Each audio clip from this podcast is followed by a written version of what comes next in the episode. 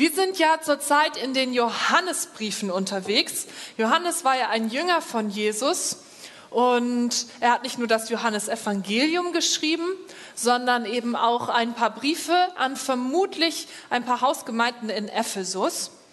Und wer von euch an einem der letzten Sonntage da war, kann sich vielleicht daran erinnern, dass Johannes nicht so der Typ ist, der so linear predigt. Also erst kommt A, dann B, dann C, dann D, sondern er kreist eher so um Begriffe wie Liebe oder Licht und dann redet er darüber, dann redet er wieder was an, über was anderes und dann kommt er wieder darauf zurück. Und ich möchte heute gar nicht so lange um den heißen Brei herumreden, sondern direkt Johannes zu Wort kommen lassen. Und wir lesen heute einen Text aus dem ersten Johannesbrief, Kapitel 2, die Verse 15 bis 17. Liebt nicht die Welt. Hängt euer Herz nicht an das, was zur Welt gehört. Wenn jemand die Welt liebt, hat die Liebe zum Vater keinen Raum in seinem Leben. Denn nichts von dem, was diese Welt kennzeichnet, kommt vom Vater. Ob es die Gier des selbstsüchtigen Menschen ist, seine begehrlichen Blicke oder sein Prahlen mit Macht und Besitz. All das hat seinen Ursprung in dieser Welt. Und die Welt mit ihren Begierden vergeht. Doch wer so handelt, wie Gott es will, wird für immer leben. Ich weiß nicht, wie es dir geht, wenn du diese klare Aufforderung von Johannes hörst. Liebt nicht die Welt. Ich muss sagen, mich fordert die ganz schön heraus.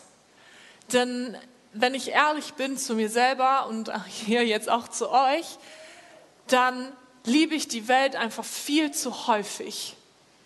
Ja, gerade so in den letzten Monaten habe ich häufig damit zu kämpfen gehabt, dass statt irgendwie Zeit mit Gott zu verbringen und mich mit seiner Liebe füllen zu lassen, mich andere Dinge viel schneller gezogen haben, meine Aufmerksamkeit bekommen haben oder ich meine Sicherheit mehr in weltlichen Dingen als bei Gott gesucht habe.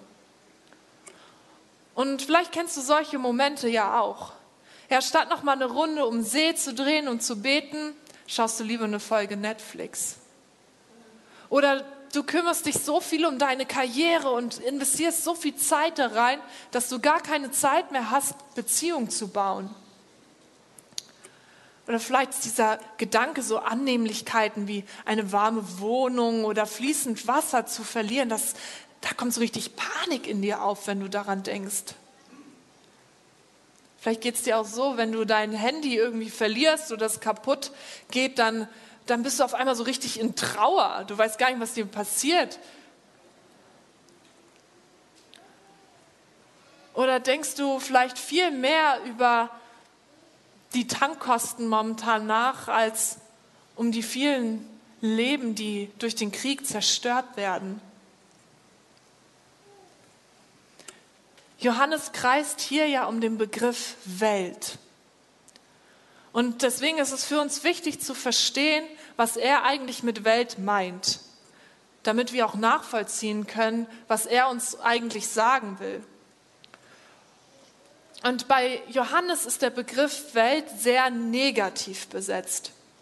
Und ich finde es spannend, weil ich würde sagen, wir würden die Welt zu lieben ja erstmal positiv sehen. Zum Beispiel, dass man sich um die Umwelt kümmert, dass man schaut, dass man nachhaltig mit Ressourcen umgeht, dass man nicht irgendwie Dinge verschwendet, dass es unserem Planeten gut geht.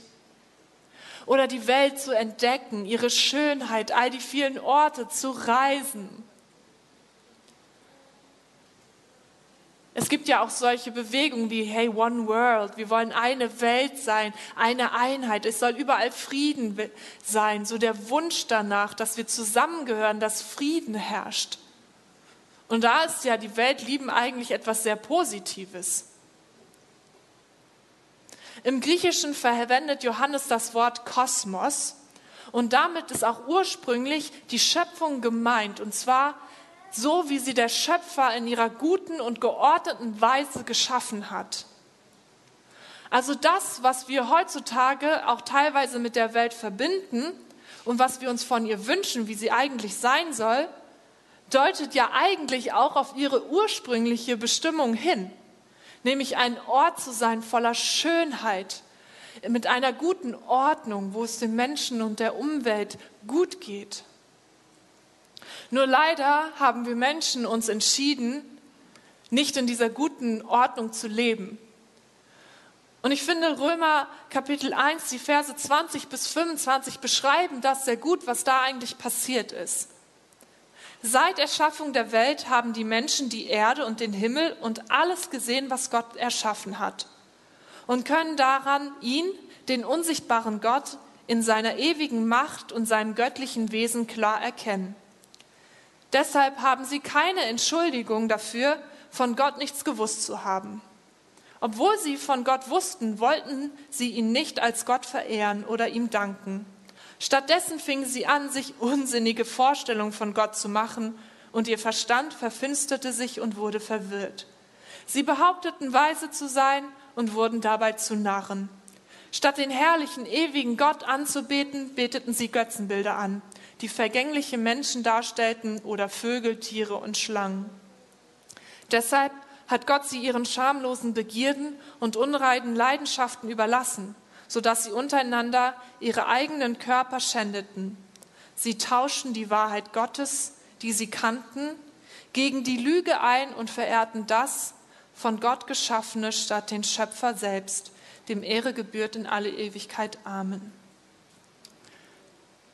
Gott ist nicht derjenige, der diese Welt aufgegeben hat, sondern es ist erst der sündige Mensch, der die Welt aus der Beziehung zu Gott herausreißt und sie zu seinem Gott macht.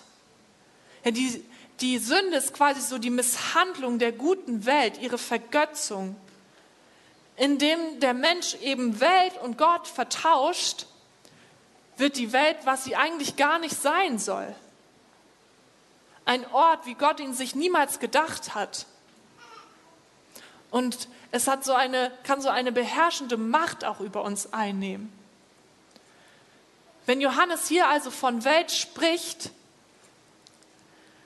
meint er nicht, dass wir nicht die Menschen um uns herum oder seine Schöpfung lieben und damit gut umgehen sollen, sondern er meint die Dinge in der Welt, die nicht Gottes Willen entsprechen. Und er beschreibt es auch in Vers 16, wenn er sagt, denn nichts von dem, was diese Welt kennzeichnet, kommt vom Vater. Ob es die Gier des selbstsüchtigen Menschen ist, seine begehrlichen Blicke oder sein Prahlen mit Macht und Besitz. All das hat seinen Ursprung in dieser Welt. Und Johannes schreibt diese Zeilen ja nicht allererst an Menschen, die schon mit Jesus nee, sorry, ein Dreher gehabt. Johannes schreibt diese Zeilen ja Menschen, die schon mit Jesus unterwegs sind. Ja, man könnte ja denken, das schreibt er jetzt Leuten, die kennen gar nicht Jesus. Klar, dass sie die Welt nicht lieben sollen, weil die lieben sie ja bestimmt viel zu sehr. Nee, er schreibt, die Mensch, er schreibt das Menschen, die Jesus schon kennen, die eigentlich die Freiheit haben, anders zu leben. Und er erinnert sie daran, dass es ja eigentlich ihre Aufgabe ist, im Licht zu leben. Und dass das bedeutet, sich von der Liebe des Vaters füllen zu lassen und nicht die Welt zu lieben. Und die Grundlage dessen, auf der diese Aufforderung steht, das ist ein anderer berühmter Vers über die Liebe Gottes. Vielleicht kennen ihn viele von euch auch auswendig. Der steht in Johannes 3, Vers 16. Denn Gott hat die Welt so sehr geliebt, dass er seinen einzigen Sohn hingab, damit jeder, der an ihn glaubt, nicht verloren geht, sondern das ewige Leben hat. Wer von euch kennt den Vers auswendig? Ja, einige. Ne? Ich finde, das ist so ein Vers, der so das Evangelium auch so gut zusammenfasst und auch uns die Grundlage hier aufzeigt, auf der diese Aufforderung steht, nämlich dass Gott uns zuerst geliebt hat. Und es klingt erstmal paradox, weil wir sollen die Welt nicht lieben und Gott darf sie lieben. Aber damit ist nicht gemeint, dass Gott das liebt, was die Welt oder wir Menschen in ihr an schlechten Dingen hervorbringen, sondern dass er eben das liebt, was er geschaffen hat und dass er das nicht aufgegeben hat, sondern sich entschieden hat, seinen Sohn für uns zu geben, damit wieder Beziehung entstehen kann zu ihm, damit wir wieder unter seine gute Ordnung auch kommen können. Und Gottes Liebe ist eben die Grundlage für diese Aufforderung. Gott hat nämlich alles bereits für dich gegeben, um dich von der Welt zu befreien und von dem, was nicht gut für dich ist, damit du unter seiner guten Ordnung leben kannst.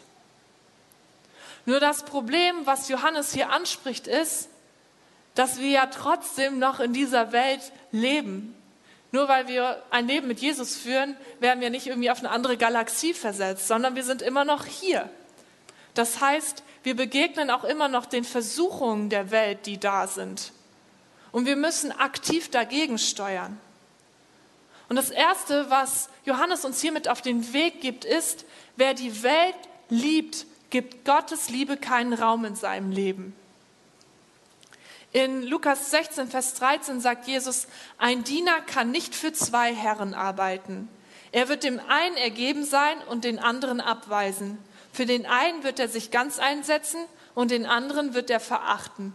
Ihr könnt nicht Gott dienen und zugleich dem Mammon. Was Jesus hier in Bezug auf Geld sagt, das gilt auch im weiteren Sinne. Wir können nicht zwei Herren gleichzeitig dienen. Luther sagt es mal an einer Stelle so, wo dein Herz ist, da ist dein Gott. Und ich mag hier auch die neue Genfer Übersetzung, wenn sie sagt, wenn jemand die Welt liebt, hat die Liebe zum Vater keinen Raum mehr in seinem Leben.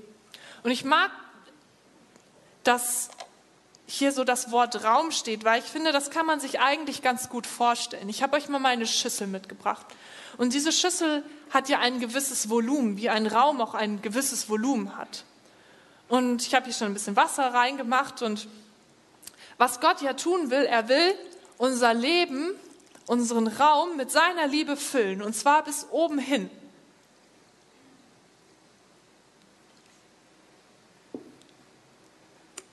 Aber wenn ein Raum gefüllt ist,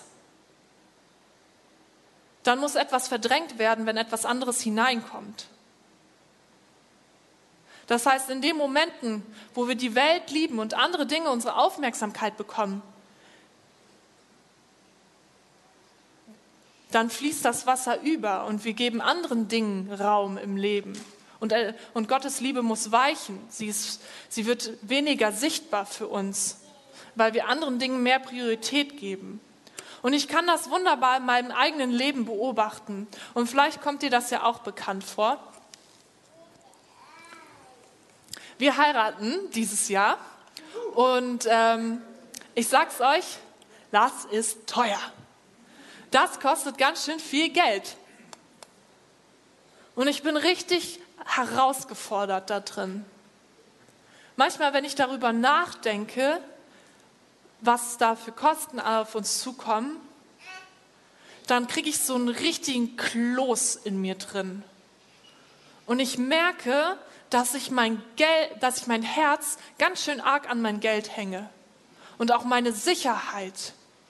Und was dann passiert, wenn ich dem Raum gebe in meinen Gedanken und auch in meinen Taten, dann dringt das ein in den Raum und nimmt was von Gottes Liebe weg. Die Sicht darauf, dass er doch eigentlich mein Versorger ist, dass er doch meine Sicherheit ist. Und das ist ehrlich gesagt nur ein Beispiel von einigen anderen, die ich euch erzählen könnte, wo das in meinem Leben passiert, dass andere Dinge Raum einnehmen. Und auch Johannes stellt drei Bereiche heraus, die die Welt kennzeichnen und wo wir immer wieder neu auch in Versuchung geführt werden. Und ich will dich einladen, wenn ich gleich über diese drei Dinge spreche, dass du ehrlich zu dir bist und dass du dich selber prüfst und dein Herz, wo die Liebe zur Welt sich vielleicht schon eingeschlichen hat bei dir. Und den ersten Punkt, den Johannes benennt, das ist die Gier des selbstsüchtigen Menschen. Gier bedeutet hier körperlicher Genuss. Es bezieht sich auf unseren Körper und seine Begierden.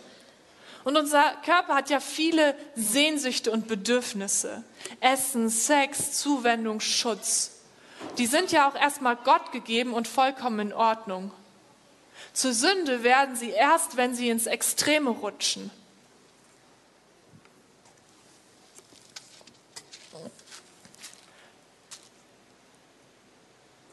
Vielleicht hast du irgendwie ein krasses Verlangen nach sexueller Befriedigung. Und dieses Verlangen, das führt dazu, dass du statt deine Sexualität in deiner Ehe auszuleben oder zu warten auf die Ehe, dass du dir Pornos anschaust, weil du das so sehr brauchst. Und es entstehen ungesunde Bilder, ungesunde Verhaltensweisen in deinem Leben. Oder du kannst es einfach nicht aushalten, dir ist deine Ehe nicht genug, du brauchst mehr und du gehst fremd. Und was passiert? Deine Begierden, die nehmen, die nehmen Raum ein. Das kann aber auch anders aussehen, körperliche Begierden. Ich habe euch hier mal eine Packung Süßigkeiten mitgebracht. Ich liebe Süßigkeiten. Und ihr kennt bestimmt das Gefühl, dass man manchmal einfach viel zu viel davon in sich reinstopft und merkt, wie das einem überhaupt nicht gut tut. Das können aber auch andere Dinge sein. Das können auch Filme und Serien sein. Das können, kann eine Spielsucht sein. Das können unterschiedliche Dinge sein, die, die uns irgendwie einnehmen. Und da geht es ums Maß. Ja, es geht nicht darum, dass es nicht, dass es nicht okay ist, mal was Süßes zu essen oder mal eine Serie zu gucken oder mal ein Game zu zocken. Sondern es geht darum, wenn es uns anfängt zu schaden, weil das einfach ein zu großes Maß in unserem Leben einnimmt. Zu viel Raum, weil wir etwas damit füllen wollen. Und auch die Frage ist, kommt da, schwingt da so mit, was will ich eigentlich damit kompensieren? Will ich mir gerade aus Genuss das gönnen oder drücke ich damit irgendwas weg? Und was passiert ist, wir füllen uns mit anderen Dingen als mit Gott, der uns doch eigentlich Fülle geben will und der uns auch füllen kann. Den zweiten Punkt, den Johannes nennt, sind begehrliche Blicke. Wir werden ja heutzutage mit Werbebildern nur so überflutet. Egal wo ich hingehe, überall begegnet mir irgendetwas. Und die wollen uns weismachen, was wir alles so in unserem Leben brauchen, damit wir wirklich endlich erfüllt und glücklich sind. Ob das nun materielle Dinge sind oder Idealbilder, sie können uns einnehmen und Gott wirklich verdrängen. Ja, das kann wirklich so der Neid sein, dass anderen viel besseres Leben führen als du selbst. Und du vergisst, dass Gott dir doch eigentlich alles gibt, was du zum Leben brauchst und du verlierst deine Zufriedenheit. Ich habe euch mal ein simples Beispiel mitgebracht, weil das war ein bisschen witzig. Ich hatte das Beispiel schon aufgeschrieben und dann durfte ich gestern selber erleben, wie es zur Wirklichkeit geworden ist. Und zwar, wer von euch kennt das, dass man so äh, essen geht in ein Restaurant und man überlegt sich so, was man bestellt und denkt ja, okay, dann ganz zufrieden und dann steht das auf deinem Tisch und dann kommt das Essen von deinem Nachbarn. Und du denkst so, oh, das sieht aber ein bisschen größer aus als meins und auch ein bisschen leckerer. Und du merkst so, wie so in dir so eine Unzufriedenheit hochkommt, weil du denkst, oh nee, ich habe jetzt, glaube ich, das Falsche bestellt. Dieses Beispiel habe ich aufgeschrieben und dann waren wir gestern was essen und es ist exakt das passiert. Ich habe mir was bestellt, habe, glaube ich, gefühlt zwei Minuten später gesehen, dass jemand was anderes bestellt hat und das wurde der Person gebracht und dachte so, oh nein, ich hätte das andere bestellen sollen. Und sofort war die Unzufriedenheit in mir da. Dabei hätte ich mich doch auch darauf fokussieren können, dass ich mir überhaupt das Essen leisten kann und dass das, was ich hatte, mir ja auch geschmeckt hat. Aber trotzdem war ich im ersten Moment unzufrieden, weil ich mehr darauf geschaut habe, als auf das, wo ich dankbar sein kann. Und ich glaube, es passiert uns so oft, dass wir uns vergleichen. Ich habe mal als Symbol dafür so eine Zeitschrift mitgebracht, weil ich jetzt nicht hier mein Handy reinschmeißen wollte. Aber wie oft passiert es uns, dass wir zum Beispiel auf Instagram unterwegs sind ja, vielleicht bist du hier und bist eine Mama und du folgst ganz vielen anderen Mamas auf Instagram und oh, da, da entsteht so ein Idealbild und du denkst, so muss ich sein. Und du merkst, du schaffst es gar nicht. Du kriegst es nicht hin, so zu sein, das alles so zu machen. Und es frustriert dich, weil du diesen Erwartungen nicht gerecht wirst. Und du vergisst, dass Gott eigentlich dein Befähiger ist. Und dass, er, dass du ihm vertrauen kannst, dass er dir bereits alles gegeben hat. Und ich finde, Instagram ist eigentlich der Inbegriff einer begehrlichen Blicke-App. Also wenn wir nämlich ehrlich sind, dann finden wir dort alles. Anzüglich Sachen, Konsum, Vergleich, das bietet es uns. Und ich glaube, es ist wichtig, dass wir uns hinterfragen, wenn wir dort zum Beispiel unterwegs sind. Es kann auch auf anderen Plattformen sein, was das mit uns innerlich macht. Dient es uns oder führt es uns genau dorthin? Und verdrängt eigentlich die Fülle, die Gott uns geben will, seine Liebe aus unserem Leben. Und wir müssen uns auch vor Augen führen, dass das, was wir dort sehen, immer nur eine Seite ist. Ich habe euch mal ein Bild mitgebracht. Ah ja, da ist das, die Leinwand funktioniert nicht, könnte ich lange warten. Da könnte man ja denken, Mensch, also die ist ja schön in der Natur unterwegs, hat dies gut, dass sie heute Zeit hatte, so rauszugehen und ach Mensch, das ist ja echt ein schönes Foto. Ja, jetzt äh, nächstes Bild. Ja, also ob ich jetzt da so unterwegs sein will, das äh, weiß ich nicht so ganz. Ich habe euch noch ein Bild mitgebracht. Ich habe irgendwie hauptsächlich Blumenbilder gefunden. Hier kann man auch denken, Mensch, der hat ja echt eine spaßige Zeit, sieht alles so locker und leicht aus. Das nächste Bild. Ja, also weiß nicht, ob ich so meinen Tag verbringen will. Wir merken, wir sehen immer nur eine Seite. Vielleicht wird dort ein Bild einer fröhlichen Familie gepostet aber schon im Moment später schreit das Baby mega und alle sind so, oh, was sollen wir jetzt machen? Oder nur, nur, der aufgeräumte Teil der Wohnung wird gezeigt, aber nicht die Ecke, wo man alles andere hingestopft hat. Ja, also man sieht immer nur eine Seite. Man weiß nicht, was da alles hintersteht, was diese Menschen vielleicht auch persönlich eigentlich an Bürden mit sich herumtragen. Und den dritten Punkt, den Johannes benennt, ist Prahlen mit Macht und Besitz. Und Prahlen kann man am besten mit Hochmut oder Stolz ausdrücken. Es ist so der Gedanke, ich brauche Gott überhaupt nicht. Die, die Überzeugung, hey, ich habe doch alles unter Kontrolle. Ich komme gut alleine klar. Ich habe euch als Symbol dafür mal so einen netten Ferrari mitgebracht. Ja, wie schnell beziehen wir unseren Selbstwert und unsere Identität aus dem, was wir besitzen? Ja Mensch, das habe ich mir gekauft mit meiner Arbeit, mit meinem Geld. Ich habe dafür gearbeitet. Und nicht mehr Gott ist derjenige, der uns die Identität und den Selbstwert gibt. Und wenn wir unser Herz an unserem Besitz hängen und darauf stolz sind, dann vergessen wir, wer eigentlich der Geber ist, nämlich Gott. Und wir lieben unseren Besitz mehr und unsere Leistung als Gott. Manchmal prahlen wir vielleicht auch aus Unsicherheit heraus, weil wir denken, wir müssen es anderen beweisen oder suchen Anerkennung. Aber es raubt uns Identität. Es raubt uns den Selbstwert, den Gott uns geben will. Und wir merken so, die Welt, die zieht richtig an uns. Das dürfen wir nicht ignorieren. Das ist die Realität. Sie zieht an uns und sie gaukelt uns vor, dass wenn wir nach ihren Spielregeln spielen, dass wir dann wirklich erfüllt und glücklich sind. Und manchmal hat man fast das Gefühl, es wäre doch alles dann viel einfacher. Es ist doch viel einfacher, sich nicht an irgendwelche ethischen Vorgaben halten zu müssen und oh, diese ganze Zeit, die ich sparen würde, wenn ich nicht mit in die Beziehung zu Gott investieren würde. Oh, und wie schön wäre es, wenn ich einfach immer alles in mich hineinstopfen kann, worauf ich gerade Lust habe, ohne schlechtes Gewissen. Und auf eine gewisse Art und Weise stimmt es ja auch,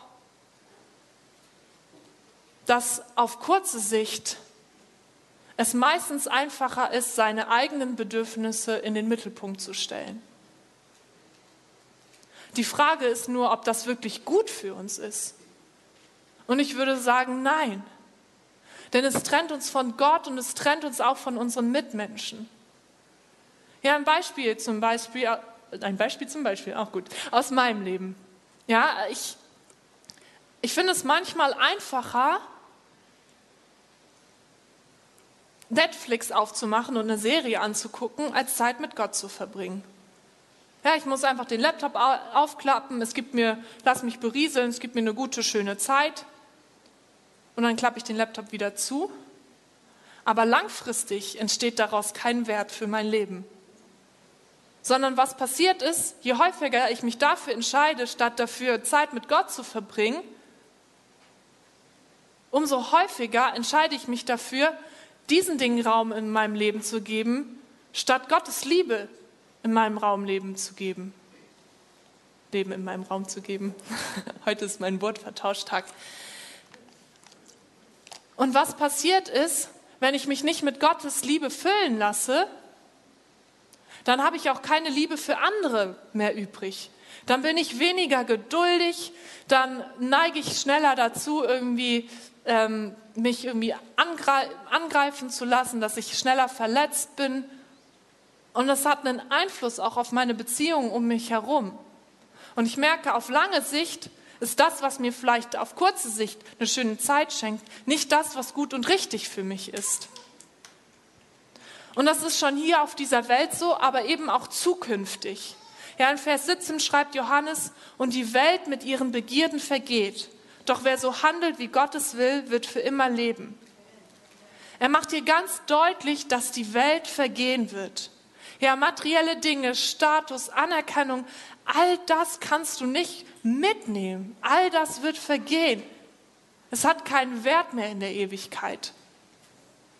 Und wenn es hier heißt, wer so handelt, wie Gottes will, wird ewig leben, ist damit nicht irgendwie das Heil oder die Rettung gemeint, denn es würde ja bedeuten, dass unsere Rettung aus Werken kommt und nicht aus Gnade, sondern gemeint ist etwas anderes, nämlich ob wir unser Leben hier und heute einen Wert geben, der in Ewigkeit bleibt. Oder ob wir unserem Leben einen Wert geben, der zwar auf dieser Welt bleibt, aber eben nicht in Ewigkeit. Und wenn hier die Rede von Gottes Wille ist, dann meint es seine gnädige Zuwendung. Es geht nicht um Gottes Gebote, das ist keine Bezeichnung dafür, sondern es drückt das aus, was geschehen oder getan werden soll nach Gottes Wohlgefallen, damit seine göttlichen Absichten zustande kommen. Es ist gut für uns, sein Wille, weil er Gutes für uns bereithält. Und es ist ein Gewinn, es ist kein Verlust. Und wenn du lernen willst, nicht die Welt zu lieben, und dich gegen ihre Anziehung zu stellen, dann habe ich dir drei Tipps mitgebracht. Für dich, aber auch ein bisschen für mich. Und der erste ist, Jesus hat den Sieg bereits errungen. In 1. Johannes 5, Vers 4 lesen wir, denn jeder, der aus Gott geboren ist, siegt über die Welt. Diesen Sieg macht uns unser Glaube möglich. Er ist es, der über die Welt triumphiert hat. Wer erringt also den Sieg über die Welt? Nur der, der glaubt, dass Jesus der Sohn Gottes ist? Nicht nur hier am De des ersten Johannesbriefes, sondern auch die Verse vor unserem Predigtext von heute macht Johannes den Menschen klar, ihr habt den Sieg in Gott bereits errungen. Jesus hat ihn euch bereits geschenkt. Und wir dürfen uns auf diese Wahrheit stellen und immer wieder uns auch deutlich machen, dass dieser Sieg schon da ist. Und das wird uns helfen, in diesem Kampf der Welt zu widerstehen, weil wir auch wissen, wir sind nicht daran alleine unterwegs, sondern Jesus geht mit uns. Und vieles, wovon wir gesprochen haben, das fängt in unseren Gedanken an. Wenn wir unsere Gedanken auf etwas fokussieren, dann entsteht daraus auch oft wie wir handeln. Ja, zum Beispiel, wenn so ein Gedanke des Neids kommen will, dann kannst du den Gedanken zulassen oder du kannst auch zu Gott gehen und sagen, Gott, nein, ich möchte das nicht. Ich danke dir für alles Gute, was du mir schon geschenkt hast. Danke, dass du mir genug Essen zum Leben gegeben hast, dass ich eine Familie habe. Du kannst Sachen aufzählen, die dich dankbar machen. Weil zwischen Neid und Dankbarkeit steht eigentlich nur eine Entscheidung. Und die Frage ist nur, kannst du sie treffen? Den nächsten Tipp, den ich dir mitgeben will, ist, es braucht Umkehr und Buße. Ich muss aktiv herausnehmen, was diesen Raum einnimmt.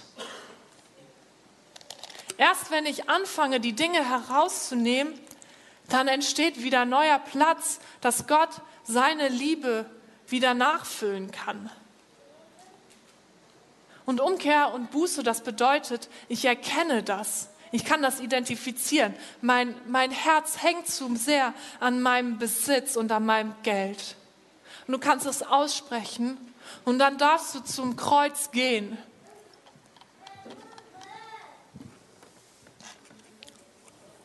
Darfst es vor Jesus ablegen und seine Vergebung in Anspruch nehmen und den Sieg darüber aussprechen. Und selbst wenn sich die Dinge wieder zurückschleichen, du kannst sie wieder dorthin bringen, umkehren, Buße tun, Vergebung annehmen. Und der Heilige Geist möchte dir dabei helfen. Er will dir zeigen, was in deinem Leben ist, was Raum einnimmt und Gottes Liebe den Raum raubt. Und der dritte Tipp ist, was ist der Gewinn, wenn du anders handelst? Frag dich das mal. Wenn ich Leute coache und sie eine Sache verändern wollen, dann stelle ich ihnen häufig die Frage, was ist denn dein Gewinn, wenn du es schaffst, anders zu handeln? Den Gewinn vor Augen zu haben, hilft uns häufig, unser Handeln zu verändern. Gottes Wille für dein Leben ist ja gut. Er gönnt dir richtig viel. Er will dir nichts vorenthalten, ganz im Gegenteil. Er ist eigentlich der Einzige, der wirkliche Fülle und Lebensfreude für dich bereithält. Ja, wenn du dich zum Beispiel nach sexueller Befriedigung sehnst, dann führ dir doch vor Augen, dass Gott deine tiefsten Sehnsüchte stillen kann. Aber auch andererseits du deine Sexualität bewahren kannst, abzustumpfen und es dir in deiner Ehe ein erfüllteres Sexualleben ermöglichen kann. Statt dass Neid dir so deine Zufriedenheit raubt, kann dir Dankbarkeit deine Zufriedenheit bewahren und es kann so schön sein, Menschen mal etwas zu gönnen. Oder wenn es dir wie mir geht und dein Herz und deine Sicherheit manchmal viel zu sehr an deinem Geld hängen, dann richte deinen Blick auf den, der dich versorgt. Und es kann Leichtigkeit in dein Leben kommen. Und Sicherheit, die nicht von irdischen Umständen abhängig ist. Oder wie viel mehr würdest du gewinnen, wenn du weißt, dass dein Wert nicht von deinem Besitz und deinen Leistungen abhängt? Das nimmt so viel Druck raus. Und es ermöglicht dir auch, wenn so Momente in deinem Leben kommen, wo du nicht mehr so leistungsfähig bist oder dir vielleicht einiges an deinem Besitz genommen wird, dass nicht alles zusammenbricht, sondern dass du eine stabile Basis hast, auf der du stehst. Der Gewinn, sich nach Gottes Willen auszurichten, ist eine gute Beziehung zu ihm und zu unseren Mitmenschen. Und das hat wirklich einen Ewigkeitswert. Manchmal, wenn ich Entscheidungen treffen muss, wie ich was vielleicht machen soll, dann stellt Jonas mir die Frage, was denkst du, wenn du in zwei oder fünf Jahren oder vielleicht sogar, wenn du auf dem Sterbebett liegst, zurückdenkst? Was denkst du dann über diese Entscheidung? Und ich finde die sehr hilfreich bei dieser Frage Ewigkeitswert. Was, was soll Raum einnehmen in meinem Leben? Ich bin eingeladen auf eine Hochzeit im August und die ist in Klagenfurt. Und Klagenfurt ist wirklich sehr weit weg von Hamburg. Also man muss so zwölf Stunden Zug fahren und ich finde es echt weit und es ist auch nicht günstig, die Zugtickets. Das geht ganz schön ins Portemonnaie. Und ich habe mich gefragt, boah, soll ich das machen? Oh, so für einen Tag dort, einen Tag hinzufahren und einen Tag zurückzufahren, so viel Geld dafür auszugeben. Aber gerade da finde ich die Frage so hilfreich. In fünf Jahren, wenn ich darauf zurückgucke, erinnere ich mich dann daran, wie langweilig doch die Zeit im Zug war und äh, an das Geld, was ich da ausgegeben habe? Oder erinnere ich mich an die schönen Zeiten mit Freunden, an Beziehungen, die ich investiert habe? Ich glaube, das hat wirklich einen Ewigkeitswert. Und es ist wichtig, sich diese Fragen zu stellen. Ich will dir nochmal zusprechen, Gott meint es gut mit dir. Seine Lebensordnung ist das, was du und was auch diese Welt braucht. Und weißt du was, er will dein Leben so gerne mit seiner Liebe füllen. Er wünscht sich so sehr, dass du, dass du ihn liebst und dass du die Dinge rausnimmst, wo du die Welt liebst. Weil was dann passiert ist, da ist wieder mehr Raum, dass er dich mit seiner Liebe erfüllen kann. Und weißt du, seine Liebe ist nicht weg, nur weil du den Raum wegnimmst, sondern sie steht dir einfach nicht mehr so vor Augen, weil du dich auf andere Sachen konzentrierst. Und Jesus will nicht nur dein Glas bis zur Hälfte füllen,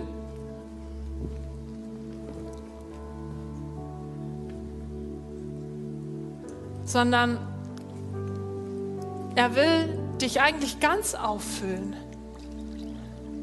Und er will dich sogar so weit füllen, dass du irgendwann auch anfängst überzulaufen. Weil wenn wir voll gefüllt sind von Gottes Liebe, dann können wir das auch weitergeben an andere. Wenn ich gefüllt bin von seiner Liebe, dann habe ich mehr Geduld für die Menschen um mich herum, für meine Familie, für meine Arbeitskollegen, für meine Kinder. Dann kann ich ganz anders Dinge auch wuppen, weil ich weiß, Gott ist mit mir, weil ich seiner Liebe Raum in meinem Leben geben und nicht die Weltliebe. Jesus hat am Kreuz bereits deine Freiheit von der Welt errungen. Und die Frage ist, ob du auch in ihr lebst. Und ich möchte dich einladen, dass du dir diese Frage stellst. Wir werden jetzt einen Moment haben, wo du Zeit dir nehmen kannst, zu überlegen, wo hat sich die Welt in dein Leben eingeschlichen? Und ich lade dich ein, ehrlich zu dir selber zu sein. Wenn es dir hilft, schließ die Augen, dann bist du nicht so abgelenkt von dem, was um dich herum passiert. Und hör mal in dich hinein. Wo kannst du vielleicht heute eine Entscheidung treffen, Dinge zum Kreuz bringen, um wieder mehr Gottes Liebe in deinem Leben Raum zu geben?